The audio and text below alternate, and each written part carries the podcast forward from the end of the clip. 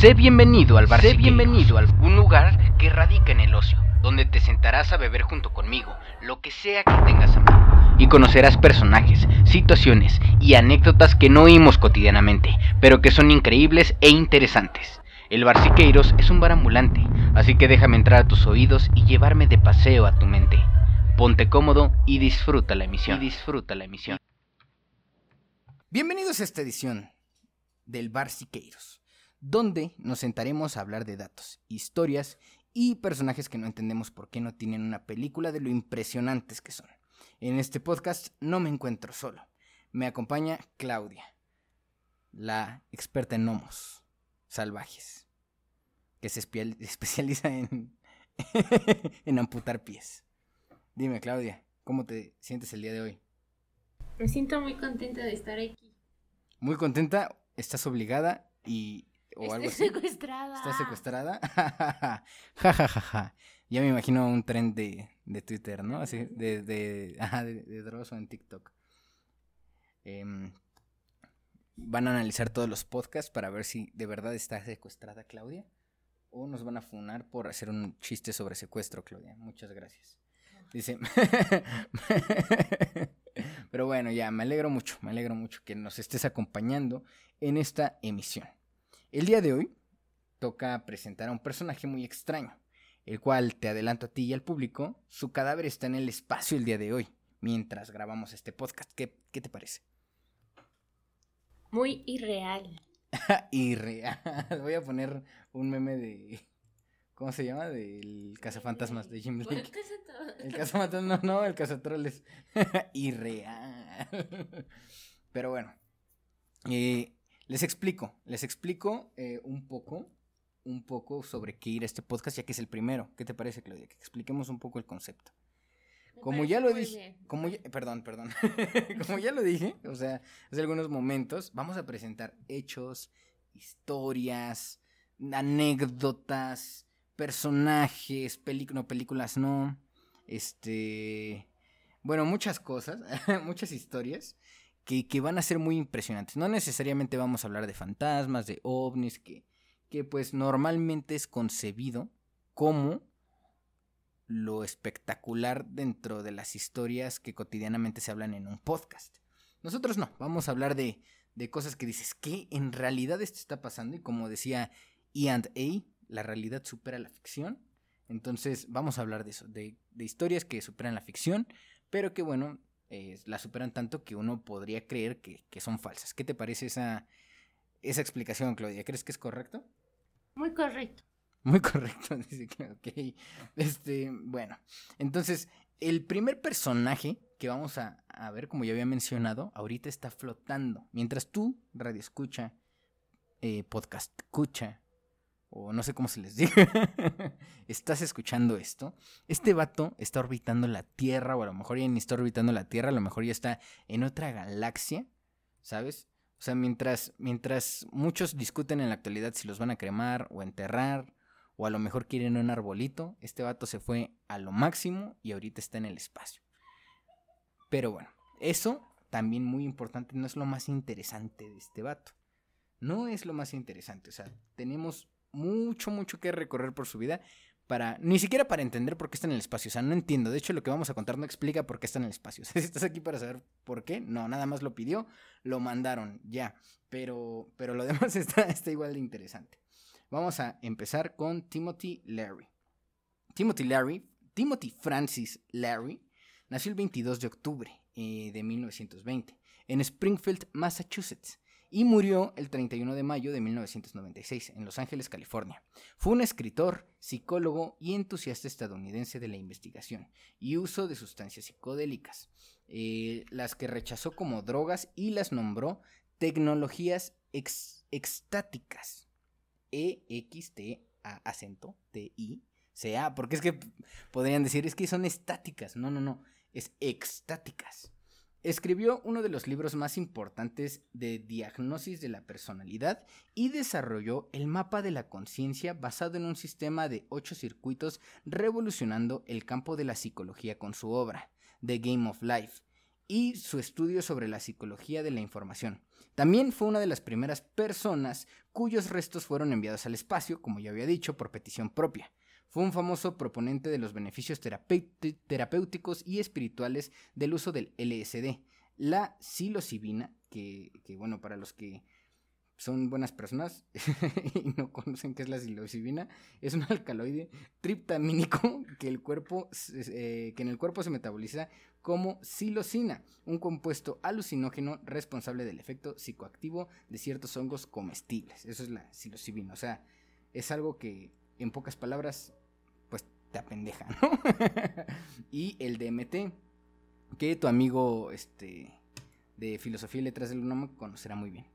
Conduciendo los primeros estudios formales en la Universidad de Harvard en un lapso previo a la Revolución Pacífica de los 60, cuyo principio se adjudica al trabajo de Larry, Ken, Ken Kesey, que fue un escritor estadounidense, y Richard Alpert, que era como un gurú o maestro espiritual también de la, de la época y que aportó a estos, a estas, a estos conceptos, vaya. ¿Qué te parece, Claudia? Claudia está viendo TikToks. No estoy viendo TikTok. Estás viendo Pinterest. Bueno, más que nada me parece completamente alucinante. ¿Te parece qué? ¿Alunar? Alucinante. Alucinante. ¿Cómo dijiste hace rato? Ni siquiera lo terminé. este, pero bueno. Es alucinante, como bien dice Claudia. dice, eh, nació en Springfield, como ya habíamos mencionado, en Massachusetts, en Estados Unidos. eh, Estados Unidos, perdón. Él fue hijo único de un dentista militar irlandés americano que los abandonó a él y a su madre. Eso explica por qué tuvo una vida tan desviada, vaya. Cuando apenas contaba con 13 años. Se graduó de la secundaria en Springfield Classical High School y acudió a tres universidades diferentes. Estudió en la Universidad de la Santa Cruz, el College of Holy Cross, en Worcester y Massachusetts, donde fue conocido por su mala conducta, faltar a clases, consumir alcohol en exceso y sus aventuras con mujeres.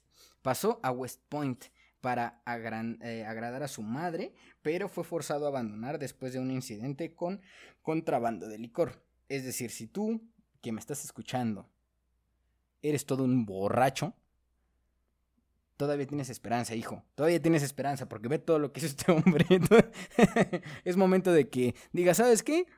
Me voy a poner las pilas y voy a acabar una carrera, a ver qué pasa. O sea, este vato fue a dos universidades y, y, bueno, se gradúa en psicología en la Universidad de Alabama en 1943.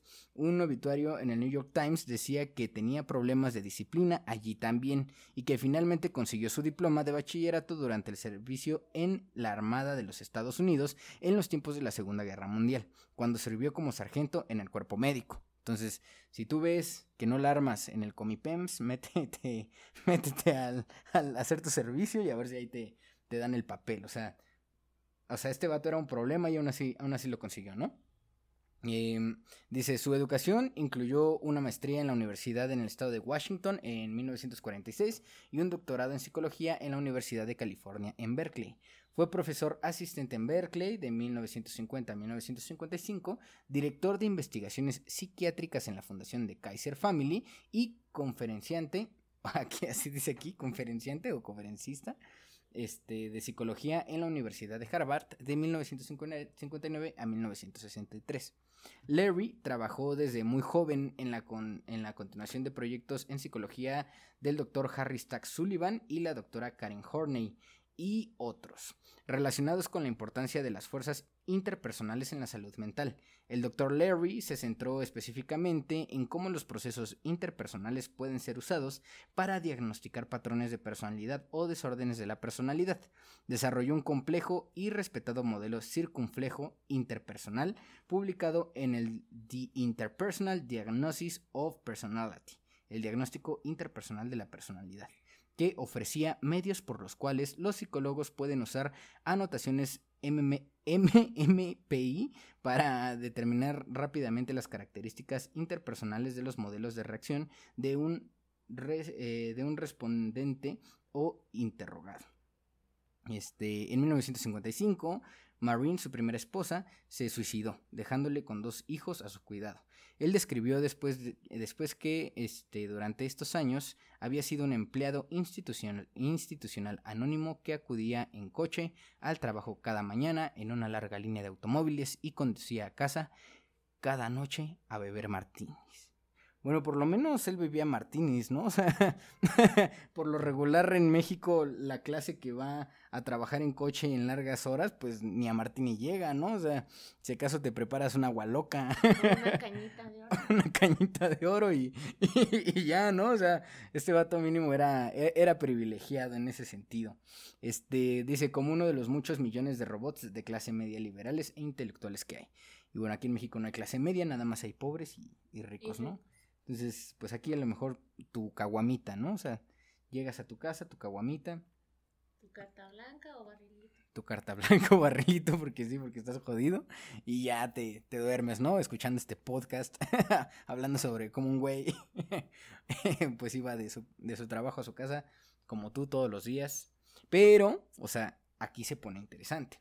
Eh, los experimentos psicodélicos y sus experiencias. El 13 de mayo de 1957, la revista Life publicó un artículo de Robert Gordon Watson que documentó y popularizó el uso de hongos eh, del género psilocibe.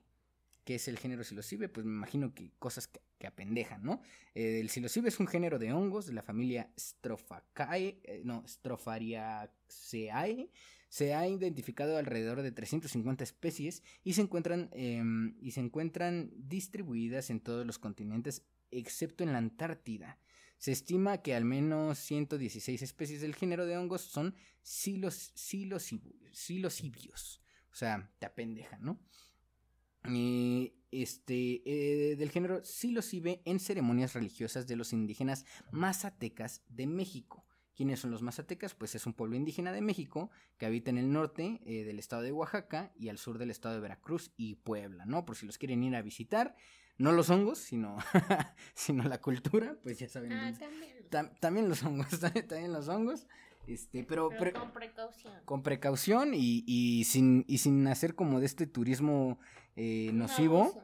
Exacto, como porque según yo, como que la mezcalina o algo así ya los, este, todos los hippies de la Roma ya se le están acabando, porque se van ahí a sus, a sus encuentros espirituales. No hagamos eso, hagámoslo con respeto. Este, pero bueno, Anthony Russo, colega de Larry, había consumido estos psicodélicos o enteogénicos. Eh, psilocibe durante un viaje a México y le contó su experiencia a Larry. Dos años después, en agosto, Timothy viajó a Cuernavaca y probó, dice, y cito, la existencia psicodélica es un viaje a nuevas esferas de la conciencia. Los alcances y el contenido de las experiencias no tienen límites, pero su rasgo característico es la transferencia de conceptos verbales, de las dimensiones del espacio y tiempo y del ego o la identidad. Experiencias de la conciencia agrandada pueden ocurrir de varias formas. Privación de los sentidos, ejercicios de yoga, meditación disciplinada, éxtasis religioso o estéticos o espontáneamente, ¿no? Que yo creo que, yo creo que éxtasis, eh, éxtasis estéticos, yo creo que yo, yo sí he vivido eso, ¿no? O sea, ¿no, te- no has vivido tú nunca un éxtasis así como de que, ¿sabes que esta obra me, me impactó al punto en el que como que abrí un circuito? Como un panorama diferente. Sí, o sea, que veas, un, o sea, porque es que aquí dice que, este, dice que la privación de los sentidos es una forma, ¿no? Como, Ah, por ejemplo, de que, pues, literal, literalmente que te priven de todo, ¿no? Yo me imagino, o sea, que te priven la vista, que te priven ¿De el, de, sentidos? to- de todos, de todos, del, del ¿Y oído. Ajá, a lo mejor hay como que, pues, entras como que en un pedo MK Ultra, pero despiertas algo, ¿no? Los ejercicios de yoga y la meditación disciplinada, pues, son una forma que yo creo, pues, los chinos y gente de la condesa sabe, pero el éxtasis religioso, yo me imagino que es esta, este momento en el que el padre está ahí como de, el Señor, el Señor está contigo, tú lo sabes, y tú estás ahí todo, Como no puedo un- dejar de cantar. un este... No puedo dejar de hablar. Ay, se me fue la idea porque Ajá. estás contando. no, ya, perdón. ¿Cómo un qué? O sea, está ese éxtasis, por ejemplo, ¿no? Y está el éxtasis de la. de. Una catarsis. Una catarsis, ¿Llegar ándale. A una catarsis con un canto. con un canto, o más bien como una conexión espiritual con Dios, ¿no? Que tú estás pensando, este canto, esta, este rock cristiano que me estoy aventando, es directo para el Señor, ¿no? Entonces como que entras ahí en algo medio, medio machín, pero, pero un éxtasis estético, yo siento que es como con una obra que de verdad así te impacta, ¿no? No es como que vayas al Soumaya y, oh, éxtasis estético, oh, éxtasis estético, sino que sino que es como algo personal, ¿no? Algo que te impacte de pri- en primera eh, eh, en primera instancia, ¿no? No creo que te puede eh, no creo que el, que el que, que sea lo mismo, el mismo éxtasis o la misma catarsis cuando la ves por, por primera ocasión a que cuando ya la ves durante muchas veces, ¿no? O sea, que ya, ya pasaste muchas veces por eso, más bien como que recuerdas ese éxtasis que te causó, ¿no? Sí. Entonces, o sea, para quien no ha probado este eh, la, la pues las drogas, eh, algo parecido es tiene razón este güey, o sea, algo parecido es cuando ves una pintura o escuchas una canción, escuchas como o ves una película que te deja así como que ¿sabes? O sea, yo siento que sí, se parece mucho a esa sensación, nada más que cuando te tienes ese ese éxtasis eh, estético siento yo que es como muy rápido, ¿no? Muy, muy momentáneo, es así como de, ah, te dura unos 30 segundos y se te va. Y con la droga es como que ese sentimiento eh, durante mucho tiempo. Nada más que cabe aclarar, este podcast no promociona el uso de drogas, pero más o menos así se siente. Entonces, tienes de una, o probarlo, o, ver muchas este, películas, o escuchar mucha música, o, estar en contacto artístico. O también puede producirse espontáneamente. Que yo me imagino que eso ha de ser como cuando, como los eurekas, ¿no? O sea, como de, ¿sabes qué? Acabo de entender cómo funciona el universo y te da ese, te da ese, este, te da ese, como que ese, esa sensación, iluminación. esa iluminación, exactamente, de entender algo. O sea, ni siquiera a lo mejor, este, ni siquiera a lo mejor que sea algo que no hayan descubierto todavía, sino entender, por ejemplo, cuando entiendes que existes, ¿no? O sea, cuando por primera vez en tu vida entiendes que existes y hasta te da como cierto, cierto vértigo el, el simple hecho de la existencia. Yo siento que en ese momento, este, pues sí, como que despiertas algo en tu cerebro que, que, que estaba dormido y, y, y- y te provoca esa sensación. Eh, eh, más o menos, bueno, es lo que dice este carnal, ¿no? Y dice, más recientemente se han vuelto disponibles para cualquiera en el momento en el que la toma a través de la ingestión de drogas psicodélicas como LSD, psilocibina, mescalina, DMT y otras. Por supuesto, la droga no produce la experiencia trascendente, meramente actúa como una llave química que abre la mente, libera el sistema nervioso de sus patrones ordinarios y estructuras. Y eso es cierto, ¿no? Yo recomendaría que si llegaran a utilizar algún radio llegar a utilizar la droga, que lo haga ya pues más consciente, más letrado y que sea una llave para el proceso espiritual y que no y que no nada más sea así como de ay, tengo traumas o cosas Pues así, sí, ¿no? ese es un punto importante que acabas de, de tocar, porque si nada más lo haces para perderte, pues creo que no te va a llevar a, a ningún lado, ¿no? Más que nada, él estudiaba y sabía qué hacía al momento de probar este tipo de hongos, que lo llevaban a, pues, a una meta en concreto, para poder este, adquirir un nuevo conocimiento. Y si lo haces solamente por libertinaje, pues no creo que, que te lleve a nada, solamente a la perdición o tal vez hasta la muerte. Chale. sí, si no vive sin droga. no, no, no, yo, yo también creo eso, o sea, es lo mismo que les pasa, le- es lo mismo que decía Bob Dylan, ¿no? O sea, las drogas siempre van a ser buenas mientras las sepas usar, o sea, o sea, si tú nada más te pones a drogarte y te tiras ahí y, y eres el protagonista de un comercial de TV Azteca de Dino a las drogas, es, es tu culpa porque no tienes la preparación mental para eso. Eh, en cambio, por ejemplo, mm, Dylan se la da a los Beatles y hacen Eleanor Rigby, ¿sí me entiendes? O sea, se tienen que utilizar para algo trascendental, ya sea artístico, ya sea espiritual o ya sea eh, una apertura de la mente, pero siempre tiene que tener un motivo o educativo, o encontrarte a ti mismo, no lo sé. Pero sí, o sea, no lo puedes utilizar nada más porque Porque te sientes mal. porque te sientes mala. olvidar. Quiero olvidarme de mis calificaciones. No, niño tonto, no. trasciende, trasciende, no, no hagas, no hagas tonterías. Pero bueno, ya este, eso era nada más porque, pues para, para dar el disclaimer correspondiente.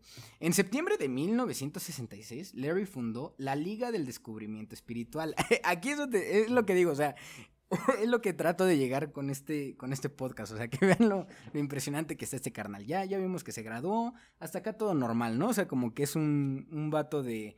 Un vato cualquiera de, de, este recién graduado en CEU que va descubriendo los psicotrópicos, ¿no? Hasta este momento de la historia Larry es un poco aburrido, inclusive él lo dice, ¿no? Eh, cuando se muere su esposa, lo que vivió. Pero aquí es donde ya como que este vato se empieza a poner interesante.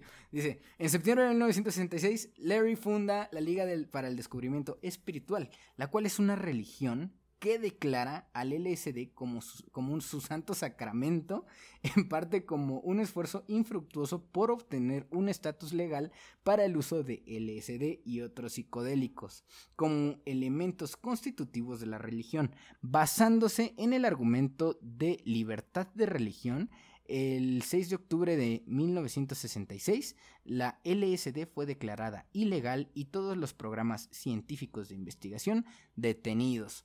Sea, este carnal es una religión para que para poderse drogar a gusto. En principio de 1967, Larry hizo una gira por algunas universidades presentando una interpretación multimedia llamada La muerte de la mente, con el fin de representar la experiencia con la LSD.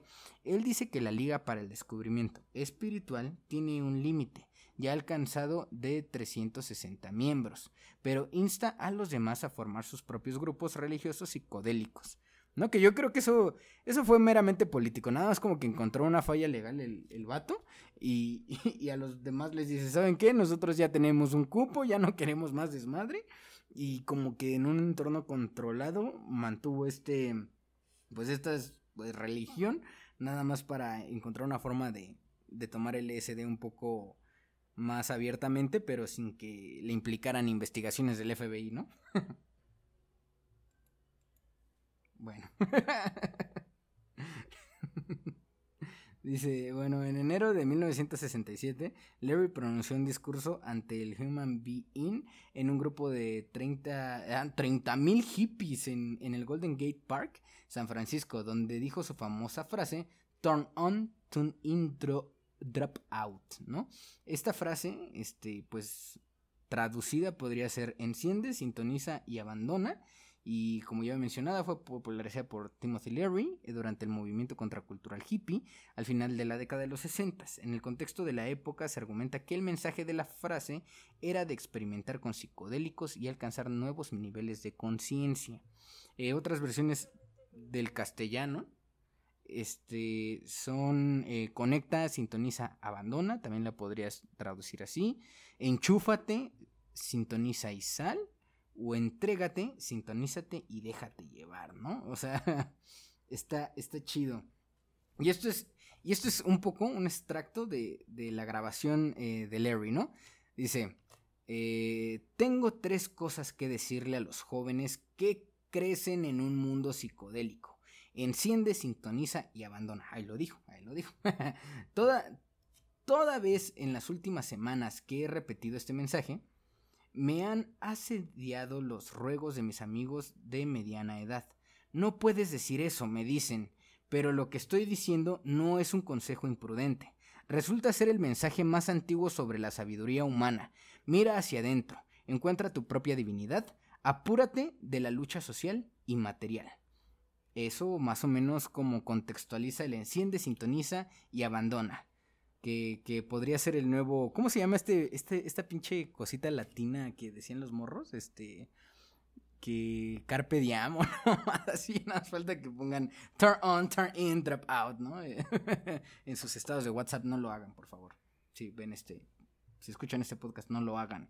Eh, dice, esta fue una ocurrencia de Larry eh, una vez que se estaba bañando, un día después del Marshall Lujan. Le surgió algo rápido para promover los beneficios del LSD. O sea, este carnal se estaba bañando y aún así creo que tiene sentido lo que dice, ¿no?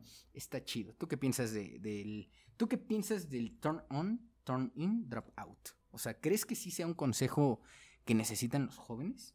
Conecta, sintoniza, abandona. O enciende, sintoniza, abandona. O enchúfate, sintoniza, sal.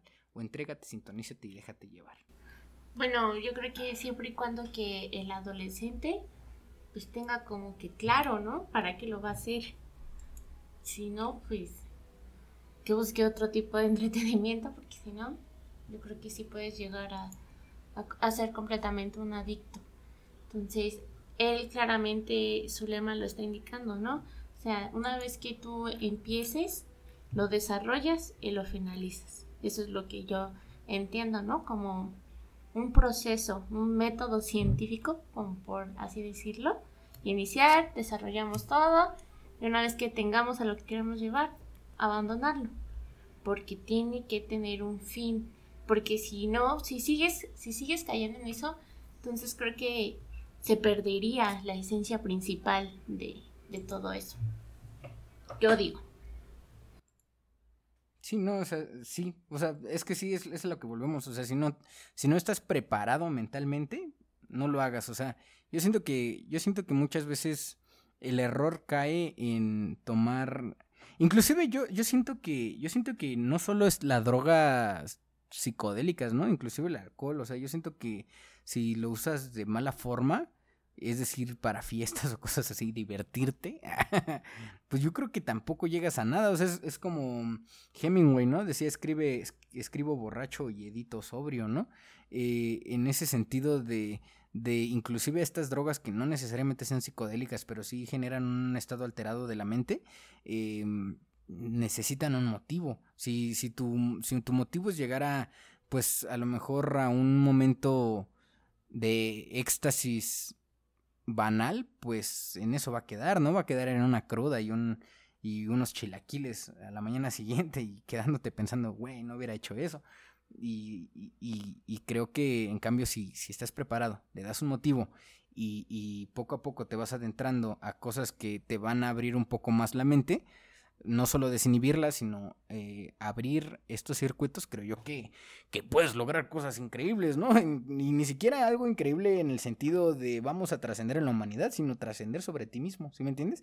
Conocerte a ti, todo esto, no sé, se me hace, se me hace poderoso.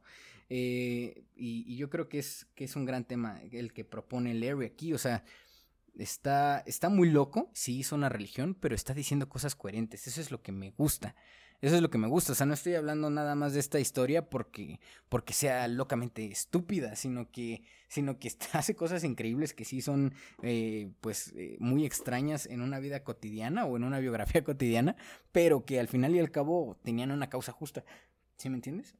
Claro, eso también es importante, ¿no? Porque todo lleva algo. Entonces este sujeto se atrevió a entrar a este tipo de alucinógenos para llegar a algo y eso es muy importante que a lo mejor y en nuestra actualidad no, nos interesa tanto. De hecho, o sea, quiero como agregar como esta cosa de que la, teoría no sé dónde lo escuché, la verdad no, no, lo, no lo busqué ahorita y no lo voy a buscar, lo voy a decir así de, de, lo que me acuerdo más o menos, que es como que dicen, la verdad no sé, no me acuerdo quién lo dijo, no me acuerdo cómo se dice, pero esta, esta, esta, de, esta teoría de, mm, de como que el homínido que probó drogas, o sea, que, que, que hubo como un, ¿sabes? Uno de nuestros ancestros, trotloditas, eh, pues igual estaba como descubriendo, así como, como a lo mejor en algún momento alguien descubrió el chile y dijo, sabes que esta planta se está defendiendo de mí y por eso pica y no quiere que me la coma, pero sabe bien chido, vamos a comérnosla. Tuvo que haber otro carnal que dijo, a ver, ¿qué es esta plantita? ¿O qué es este hongo? Y pues ponerse ponerse astral con ese hongo, ¿no? En algún punto, o sea, tuvo que haber existido, como la pregunta esa que siempre dicen, ¿cómo el vato que, que ordeñó la vaca descubrió que las vacas se podían ordeñar, ¿no? ¿Cómo, cómo el vato, este, tuvo que haber un punto en el que, en el que alguien, pues, pues, eh, comió algún un hongo o una plantita psicodélica y se viajó, o sea, y lo que postula esta teoría es que a partir de que mm, se empezaron a, viajar astralmente estos carnales, estas, eh, nuestros ancestros, fue que empezamos a evolucionar este, la mente, o sea, fue que empezamos a, tener la concepción de nuestra existencia, a lo mejor ahí se, comprendió el lenguaje, a lo mejor ahí este, encontramos un significado a las cosas, un significado, o a lo mejor imagínate, o sea, imagínate que tú eres un, un no sé, un australopithecus y que estás viendo pada, ¿no? Estás viendo pada y ves y ves, o sea, tú no tienes la, tú no tienes, tú no tienes el entendimiento de hoy en día, sino tienes el entendimiento de un Australopithecus ramidus safarensis, ¿no? Y estás llegando a un, está, está llegando una tormenta, pero tú andas bien astral, o sea, tú andas bien astral y porque te acabas de encontrar este hongo, pero a la vez, al mismo tiempo, te tocó que te cayera una tormenta y no te puedes ir a una casa porque todavía no existen, te metes en una cueva y te atemoriza, como te atemoriza esa cosa y, como que tienes ahora eh, comprendes la existencia de una fuerza mayor a ti y le quieres dar ese significado y a lo mejor en tu viaje empezamos a crear eh, dioses y empezamos a crear conceptos que antes no teníamos, que fue lo que hizo que evolucionara nuestra mente, ¿no? O sea, o sea bueno, la idea, la idea principal es que este, este ancestro nuestro de los humanos, tomó sustancias y, tuvo un despertar. Ahora imagínate si nosotros llegáramos a un entendimiento, o sea, si tomáramos en serio como Larry está tomando en serio a los psicodélicos y los tratáramos de llevar a más allá, ¿crees que podríamos despertar una nueva etapa de la mente humana? Claro, sí, consciente, eh, bueno, a lo que llamamos consciente, solo estamos usando cierto porcentaje de nuestro cerebro y estamos siendo distraídos por, por otras cosas y que podamos llegar a explorar otra, otro porcentaje más, pues creo que sí, sí es importante y que no todos nos atrevemos a, a, intentar, ¿no? Bueno, yo en mi caso, yo no me atrevería porque siento que no, no, no, no podría tener esta disciplina que él sí llega a tener. Entonces creo que sí, sí es muy importante eh, hablar de este tipo de cosas porque lamentablemente se ha, se ha llegado a ser una mala fama, pero en este caso sí, sí me sorprende realmente lo que pues puede llegar a hacer tu, tu cerebro con la ayuda de, de este tipo de alucinógenos. Sí, no, sí está, sí está perro. O sea, honestamente sí está perro. Porque, o sea, ya, o sea, la prueba está en que nuestro cerebro no es igual al cerebro del homínido de hace miles de años, ¿sabes? O sea, no es igual nuestro cerebro.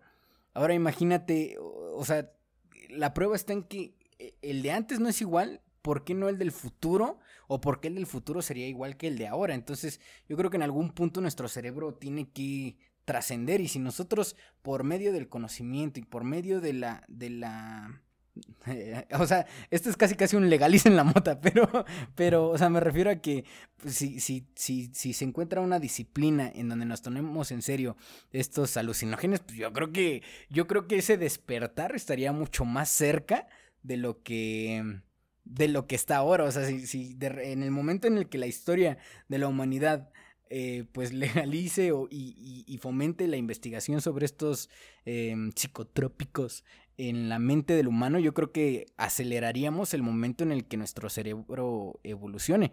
O a lo mejor, pues muchos llegan a un declive, ¿no? Y les dan como, este, no sé, derrames cerebrales o algo así, no sé. Pero, pero es un riesgo que tenemos que tomar, ¿estás de acuerdo, no? Pero, pero yo creo que si, que si siguieran estos proyectos, y estas investigaciones de forma legal y de forma este, voluntaria también. Voluntaria y de forma más académica y sobre todo regularizada, creo yo que creo yo que podríamos llegar más rápido al punto en el que exista un despertar ya sea espiritual, este mental, es decir, llegar a nuestra siguiente etapa de entendimiento. Yo creo que yo creo que eso eso, eso podría llegar a pasar y a lo mejor hay alguien que, a, que le da miedo, ¿no? Que pase eso, pero eso ya es ponerse muy conspiranoico. pero, pero bueno, ya nos desviamos un poco del tema. Eh, sigamos con Larry. Eh, finalizando la década de los 60, Larry se mudó a California. Hizo algunos amigos en Hollywood, o sea, este vato estaba bien conectado. Y se dice que cuando se casó con su tercera esposa, Rosemary Woodruff, en 1967, el evento fue dirigido por el actor Ted McLand de Bonanza. Bonanza, para quien no sepa, es una serie de televisión estadounidense muy, muy famosa. Eh, de hecho, en México, inclusive, este, está doblada al español y mi mamá la veía. Mi mamá veía Bonanza. este, que es un, un western de, pues, de cowboys, ¿no? De, de, de, de vaquerillos. Está chido, está chido, véanla, véanla. Está chido. Es como de la época de. No, es más, es más vieja, te iba a decir que de Star Trek, pero no. O no sé. Sí, es por, por los 60, más o menos. Por los 60 de. Que estuvo, que estuvo Bonanza. Y todos los invitados estaban en un plano superior a la realidad. O sea, la boda de Larry estuvo chida. O sea, estuvo. Estuvo, estuvieron, estuvo el actor de Bonanza y dice que estuvieron muchas personalidades muy extrañas, ¿no? Ya se estaba conectando bien después de esta pues imagínate alguien que trae ideas así, no, no, pasa desapercibido, ¿sabes? O sea, alguien que trae ideas así, aunque no hagas, aunque no hagas como algo artístico o, no hagas algo que los medios normalmente ponen atención, si lo que traes es suficientemente relevante, tu círculo deja de ser eh, eh, las caguamas de la banqueta, ¿sí me entiendes? Que también son chidas, también son chidas. Comenzando la década de los 70, Larry, en colaboración con el escritor Brian Barrett, formuló su circuito modelo de conciencia, donde dice que la mente humana consiste en siete circuitos que, cuando son activados, producen siete niveles de conciencia. Publicado por primera vez como un ensayo titulado Las siete lenguas de Dios.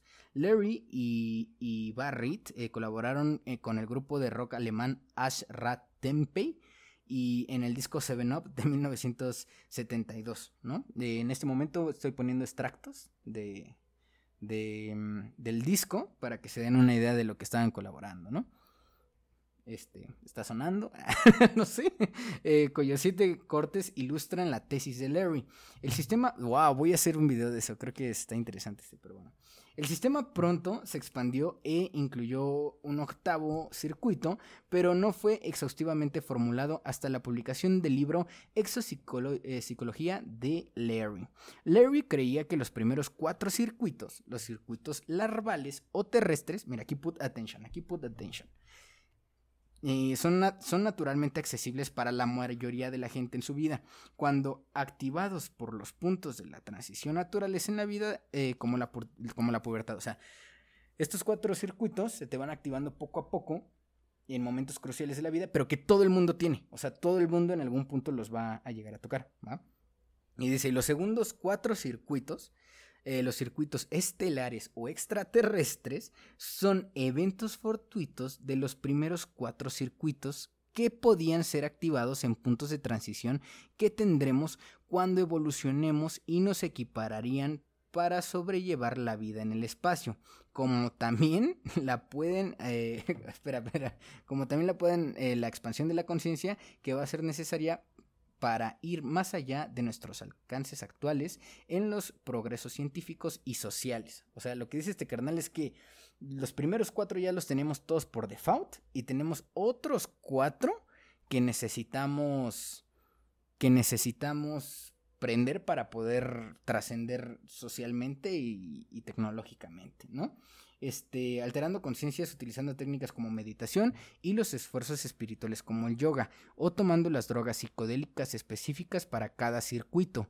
Un ejemplo que él cita como evidencia de los cuatro circuitos más altos fue el sentimiento de flotar en el aire y los movimientos inhibidos experimentados por los usuarios de la marihuana.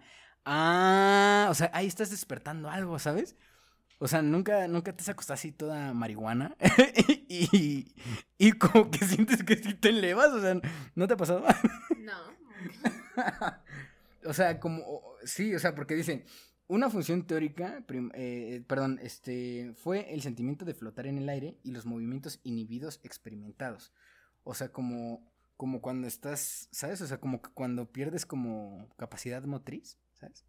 No, yo lo único que llegué a sentir es como un hormigueo que empezaba desde los pies hasta la cabeza. Entonces yo creo que hay que concentrarnos en ese momento para despertar un circuito, ¿no? Creo que deberíamos de hacer un live donde No. despertemos ese circuito. si llegamos al millón, vamos a hacer un live despertando los cuatro circuitos de por lo menos uno, ¿no? sí, sí, sí, vamos a hacerlo, ¿cómo no? Pero lo hacemos en un país que sea legal para que no nos... O en... A lo mejor aquí en México ya casi es legal, entonces, pues bueno, nos esperamos mientras llegamos al millón.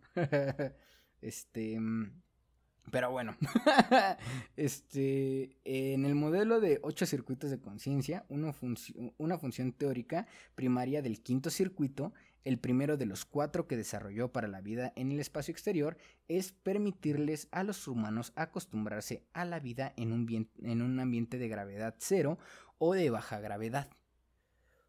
O sea, lo que dice es que nuestro cerebro ya de fábrica viene con circuitos que no tenemos activados porque no necesitamos, pero que en el momento en el que nuestra especie lo necesite los vamos a activar. Y ese primer circuito, por ejemplo, nos ayuda a que estemos acostumbrados a vivir en un entorno de gravedad cero. Es por eso que a lo mejor, pues sí, o sea, a lo mejor por eso... O sea, por eso sí podamos llegar al espacio. A lo mejor, imagínate una vaquita que, que vaya al espacio. Pobre vaquita, o sea, se va a morir de miedo. No va a entender esa onda. Pero nosotros sí, o sea, nosotros logramos, no nos sacamos tanto de onda el momento en el que el agua se, se, se va hacia arriba. O sea, si por qué esa lógica, ¿por qué, por qué para nosotros es lógico que saliendo del planeta tengamos reglas completamente distintas? ¿Sí me entiendes? Eso, es, eso, es, eso, es- eso podría ser una prueba, ¿no? Y yo creo que tiene razón. Entonces, estos pequeños, o sea, si esto hace el primer nivel, imagínate que eran los otros, los otros tres, pero eso, eso lo, lo, lo veremos posteriormente. Eh, pero sí está, sí está muy interesante. ¿eh? Esto es una de las cosas que propone. Les digo, o sea, este carnal se empieza a poner interesante ya cuando empieza a hablar de lo que le gusta, ¿no? Que es la, la bachita. Eh, pero bueno, como todo buen hombre que, que le gusta los alucinógenos, tuvo problemas con la ley, ¿no? Con la chota, con los puercos, con... ¿Sabes? tuvo problemas con la ley. Y su primer encuentro con la ley tuvo lugar el 20 de diciembre de 1965. Este, cuando cruzaba la frontera de México a Estados Unidos. Su hija fue capturada con marihuana. Después de asumir la responsabilidad por eh, la sustancia, fue sentenciado a 30 años de cárcel, una sanción de 30 mil dólares y teniendo que someterse a un tratamiento psiquiátrico. Luego apeló el caso y salió en libertad condicional. El 26 de diciembre de 1968, o sea que de hecho fue tres años después, ¿no? O sea, prácticamente casi tres años después, con seis días, ¿no? De diferencia. Fue arrestado de nuevo por posesión de marihuana y Larry alegó que fue víctima de conspiración del oficial que lo arrestó. En esta ocasión también salió eh, bajo condicional, o sea, este carnal traía suerte hasta ese momento. El 19 de mayo de 1969, es decir, menos de un año después, o sea, ¿cuánto es de, de diciembre a mayo? Enero, enero, febrero, marzo, abril, mayo. Cinco meses, o sea, el güey no aguanta ni seis ni la mitad del año. Eh, la Corte Suprema concurre con Larry eh, y el caso de 1965 fue cerrado.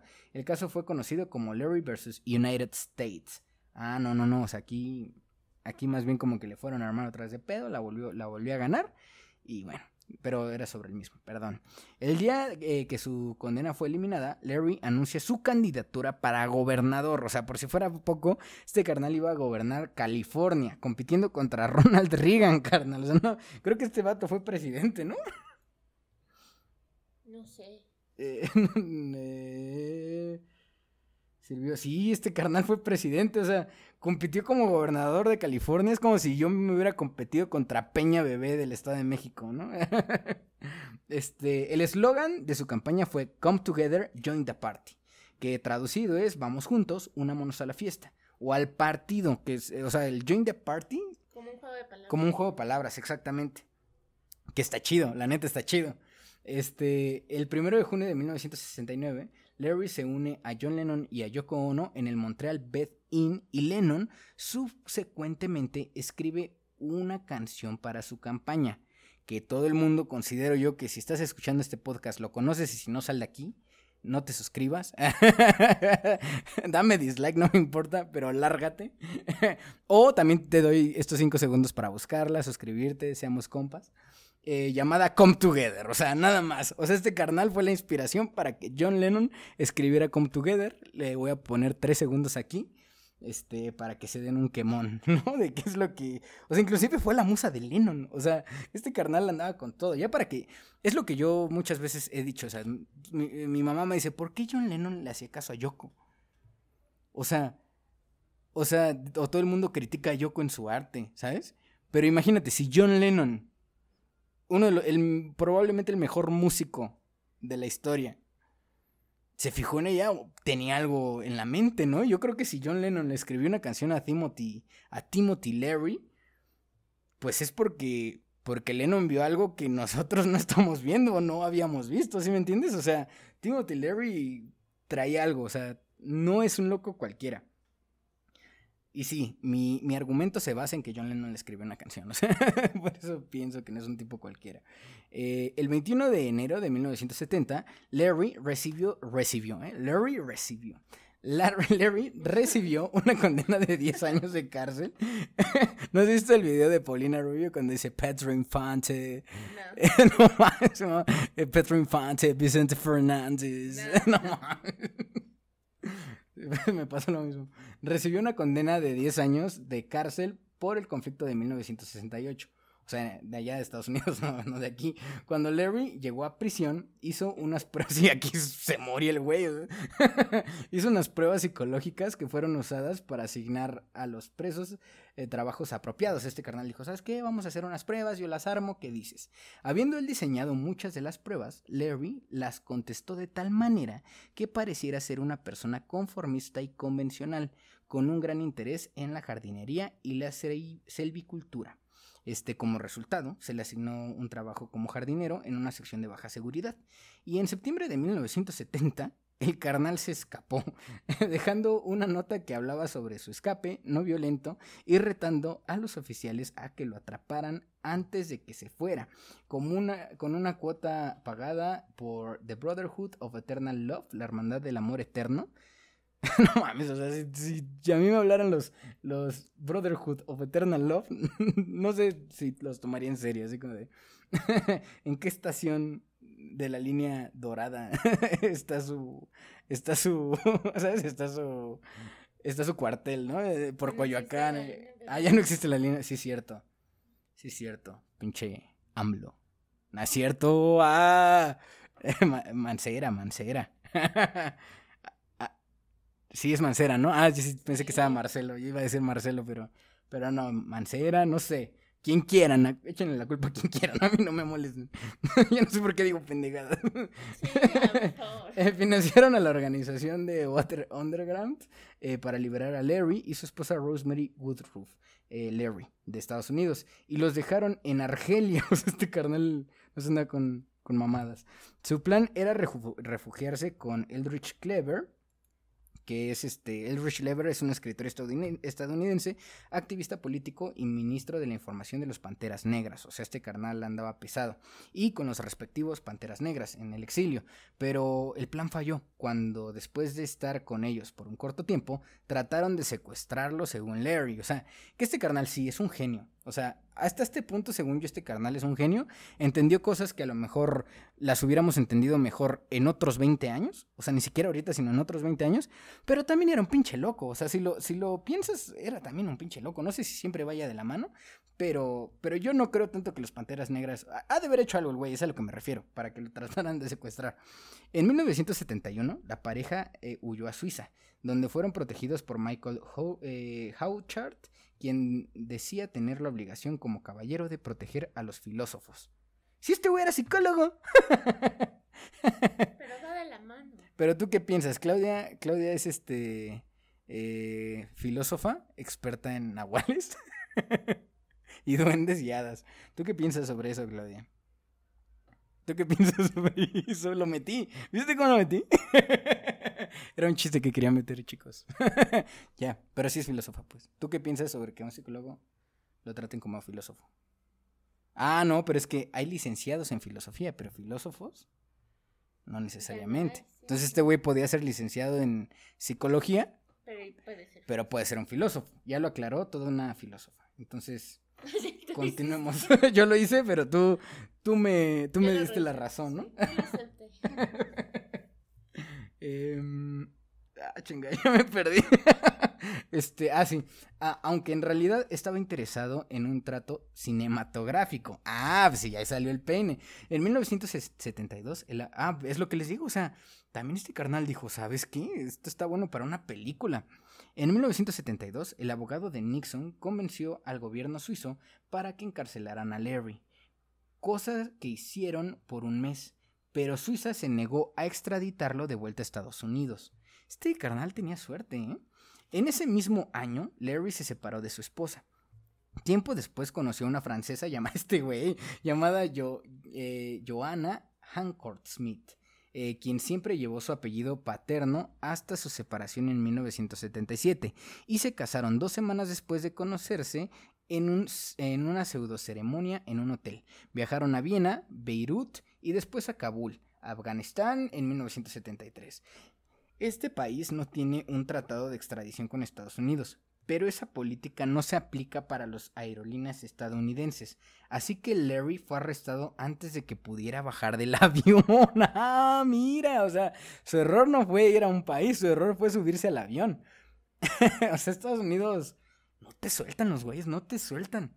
Eh, como el avión debía hacer eh, escala en Reino Unido, Larry pidió asilo político en ese país, pero no lo obtuvo. Su fianza se fijó con 5 millones de dólares, es decir, 21 millones de dólares en el 2006, o sea, o sea, ya está, de esa no sale. La más alta en ese momento de la historia de los Estados Unidos. O sea, este güey, vean los logros. O sea, tiene una teoría que habla sobre. O sea, prácticamente nos dio la llave para trascender al siguiente paso de la intelectualidad en la humanidad. Pero lo hemos rechazado hasta este momento. Eh, se, postuló para gobernador de Estados Unidos. Eh, John Lennon le hizo una canción. Y además, es como, como One Piece, ¿no? Cuando, cuando Luffy se, se emociona por tener como su recompensa. Este güey tiene ya como el título de, pues literalmente de, de, pues la fianza más alta de la historia de los Estados Unidos hasta ese momento. El, el presidente Richard Nixon lo etiquetó como el hombre más peligroso de Norteamérica. O sea, este güey era Luffy, el Luffy psicodélico, ¿no? Estadounidense. Los, los jueces alegaron que si se le permitiría estar libre, iba a hacer publicidad de sus ideas. Chale. No, hombre, carnal, quédate. Por lo que lo condenaron a no... Sí, la neta. Es que dice, los jueces alegaron que si le, eh, si le permitía estar libre, iba a hacer publicidad de sus ideas, por lo que lo condenaron a, a 95 años de cárcel. Lo colocaron en una celda individual en el Folsom Prison, California, donde en un momento de su estancia estuvo en la celda vecina de la de Charles Manson. O sea, este güey, o sea, este güey estuvo en los momentos más importantes de la historia de, la cultura pop estadounidense, ¿sabes? Pero yo no sé por qué no lo conocí antes. O sea, es mi nuevo héroe. Este güey. Imagínate una conversación entre Charles Manson y Timothy Leary. O sea, ellos dos están, están en una cel están en las celdas contiguas, pero se logran escuchar, ¿no? O sea, yo me imagino a Manson bailando. y a Larry así como de cómo me salgo de aquí, ¿no? a Larry así como de wow, qué buenos pasos, hermano. A lo mejor Larry, eh, o sea, ¿No y- se entendía? No sé. es lo que sí es lo que iba a decir, o sea, Larry era psicólogo. Y pues, a lo mejor le, a lo mejor tuvo ahí como una plática interesantona con Manson, ¿no crees? Sí, puede ser la contraparte de, de los alucinógenos. ¿no? es como, es, es como pueden acabar, muchachos, es lo que estamos hablando. O sea, ¿quieren ser Timothy Larry o el puto Charles Manson? Ustedes deciden. Exacto. ¿Quieren acabar bailando? O sea, me- es el único TikTok que me gusta de la morra esta. También va a estar ahorita en pantalla. Pero yo me imagino que, que, que así estaba Manson. Manson trataba de entender. Ah, ah, sí, mira. Manson trataba de entender por qué Larry nunca trató de controlar a la gente cuando les daba LSD. Ellos hubieran tomado las calles. Manson decía, wow, qué práctica tan interesante. O sea, hasta Sí, me emociono, ¿no? Varios de perspectivas, ¿no? Dos perspectivas completamente distintas, pero que el, el- es el mismo medio, ¿no? Sí, o sea, está cabrón porque dice, ellos, eh, dice, imagínate, está, Manson, está Manson en una celda, Larry en otra, y le dice Manson a Larry, ellos hubieran tomado las calles. Manson decía, mientras yo hubiera continuado con su trabajo. O sea, Claro. o sea, si hubo una conversación, es que era inevitable que tuvieran, o sea, si tuvo una conversación con John, imagínate, o sea, hasta envidia este güey, imagínate en un punto de tu vida, estarte echando uno- un, un, no sé, un churrito de marihuana con John Lennon, y después en una celda encontrarte a Charles Manson y tener una plática sobre por qué no controlaste bien tu poder. O sea, sería un punto climático de la vida muy... O sea, no sé, yo- me encanta este güey. o sea, es- es, es lo que les digo, o sea, ¿por qué no hay una película de Timothy Leary? O sea, la debería de financiar, no sé, Televisa y la vamos a grabar ahí a Estados Unidos. ¿Quién se apunta? Yo, yo la dirijo, yo la dirijo. A ver. Em, sí, dice, "Mu- eh, muchos de sus más viejos amigos, incluso Ken Kelsey, Paul Kreiser, Allen Ginsberg, o sea, era amigo de Allen Ginsberg. O sea, Allen Ginsberg, mi poeta favorito, o sea, no, o sea, no, no, este vato era amigo de todos los que me caen bien. O sea, yo, yo hubiera, yo hubiera seguido a Larry, o sea, si Larry hubiera puesto una vacante de pasante, no sé, yo, yo hubiera luchado por esa pasantía o algo así, no sé, o sea, em, o sea, era amigo de Allen Ginsberg, o sea, no puedo creerlo. Eh, estaban enemistados con Hancock Smith y eh, sentían que ella lo estaba controlando. Estos sentimientos se hicieron eh, eh, patentes en una reunión contra el nuevo Larry organizada por Casey en la Universidad de Stanford. Encarcelado, seguía siendo un escritor productivo. Adoptó una nueva identidad, la de profesor futurista. No mames, este güey. Con, las, eh, con la serie formada por Starfeed Neur- eh, en 1973, Neurologic. ¿No, ¿No hay una canción así de Daft Punk? No, ¿verdad? Es Technologic. No, este Es Technologic, Neurologic de 1973 y Tierra 2, A Way Out de 1973. Quiero leer todo. En este momento yo invito a todos a leer a Timothy Leary y, y armamos como que un Discord gigante de Timothy Leary, ¿no? y armamos una religión, güey. Estaría chido, ¿no? Larry hizo una eh, transición desde la filosofía oriental pasando por Aleister Crowley que fue un influyente ocultista, místico y alquimista, escritor y poeta y pintor, hasta alcanzar al- el espacio exterior, siendo un medium para la trascendencia espiritual su principal marco de referencia. Neurologic también añadía la idea de la contracción y dilatación del tiempo disponible para la activación del cerebro a través del ADN, células o un nivel atómico de realidad. Terra 2, ah, es Terra, no Tierra, perdón, es su, es su primera proposición detallada para la colonización espacial. O sea, este güey traía con que, o sea, traía con que una plática con Larry te cambiaba la vida o te reiniciaba la vida. En 1976, un juez ordenó la, la excarcelación, eh, luego se interesó en computación, ordenadores y el ciberespacio. O sea, este güey dale más vida y hace una nueva realidad. Pero ese es mío. Su historia en Hollywood. Larry aparece en Nice Dreams de Cheech eh, and Chunks de 1981 como un benevolente psiquiatra que admira LSD a enfermos mentales. O sea, salió en películas. Vamos a verla. Hay que verla, claro que sí. Hasta vamos a hacer un, una, reseña. Muerte. En 1995 descubrió que estaba terminalmente enfermo con un cáncer de próstata inoperable. No reveló su condición a la prensa, pero lo hizo así después de la muerte de Jerry García en agosto de ese mismo mes. Prácticamente, pues... O sea, qué muerte tan cagada, ¿no? O sea, te mueres de cáncer de próstata, o sea, todo lo que hizo y, o sea, y al final somos... O sea, es, que ese es el pedo, o sea, este güey vivió una vida trascendental, hablando del espacio, de cómo trascender la mente, y muere como todos, o sea, qué poético, ¿no? y a su vez, como, como este vato está loco, pues decidió que sus restos posaran en el espacio, ¿no? Y al final y al cabo, al final y al cabo, muy probablemente los restos de Larry sean las primeras cenizas humanas que llegan a algún planeta. Vamos a pensar en eso, ¿no crees? Claro. Entonces, pues está chido. Hasta aquí, hasta aquí llega la vida de Larry. ¿Qué te pareció? esta primera emisión? ¿Qué te pareció esta primera historia? ¿Crees que es lo suficientemente genial para, para este podcast? ¿Tú crees que estuvo genial? Sí, de hecho muy interesante y ya sé por qué no la hicieron ahora la película, porque todos íbamos a hacer eso. Entonces, ya es un poco más entendible por lo cual no, todavía no tiene una película. Porque pues de eso se trata, ¿no? Venimos aquí nada más a, a trabajar y a ser un esclavo y morir, ¿no? Pero no, o sea, hay, hay cosas que trascienden más allá de un, una rutina, ¿no?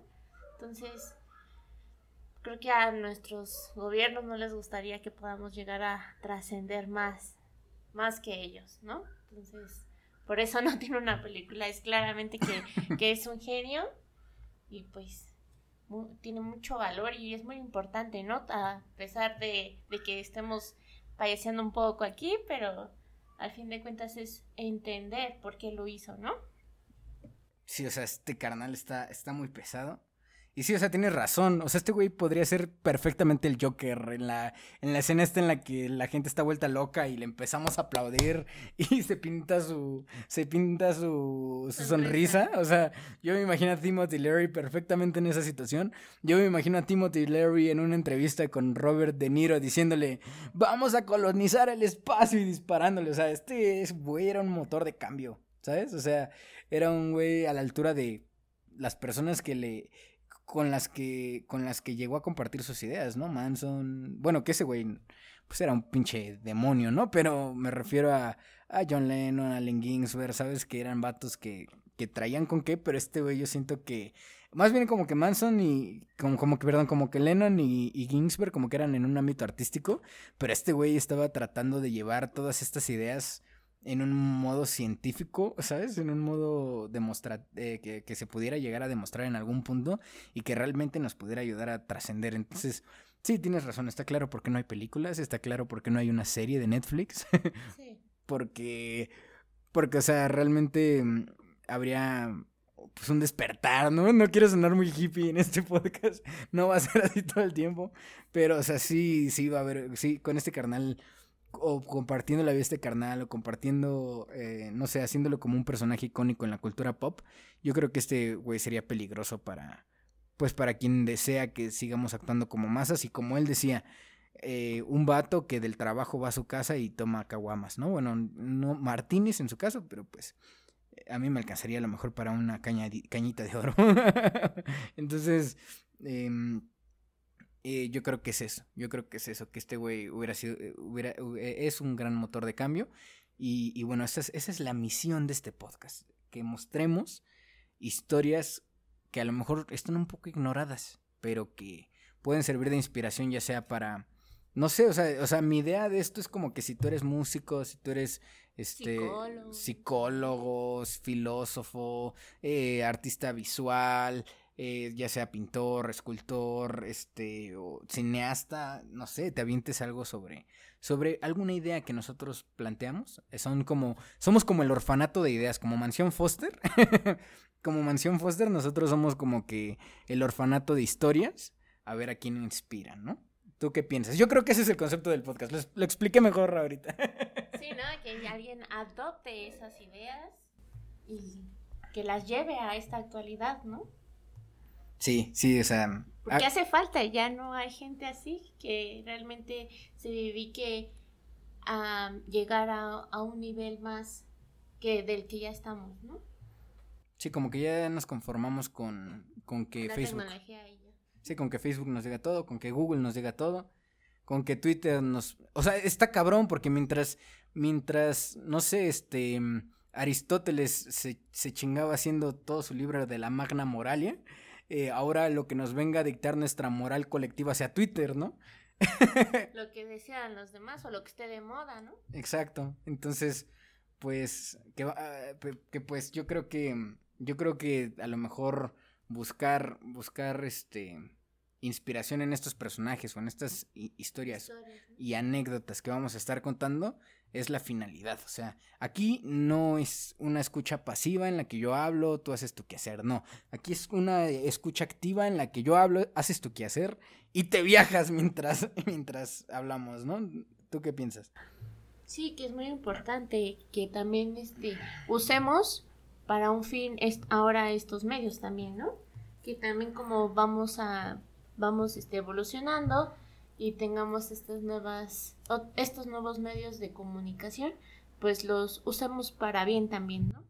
Exacto, entonces, pues no sé, yo daría por finalizado el podcast del día de hoy. ¿Tú qué dices, Claudia? Sí, yo también creo que fue muy interesante y fue aprovechoso estos, estos minutos contigo y te agradezco mucho por haberme. o sea, ya no vas a venir al otro, es lo que es. Bueno, si me invitas, sí. Tú me dijiste, vamos a ser el primero, no me dijiste que hiciéramos el segundo también. No, sí, el segundo, el segundo. Pero ese lo estaremos grabando la próxima semana o tal vez mañana, no lo sé, conforme se vaya haciendo propicio. Y pues yo, yo, les, yo le agradezco mucho a la persona que haya llegado hasta aquí, hasta este punto del podcast. Eh, te agradezco mucho. Suscríbete, considera eh, dejar tus comentarios, considera decirnos si, ¿Qué les gustó? ¿Qué nos falta? Para eso estamos también, para escuchar. Bueno, más bien para leerlos. Ah, sí, también. eh, Qué bueno que es leerlos.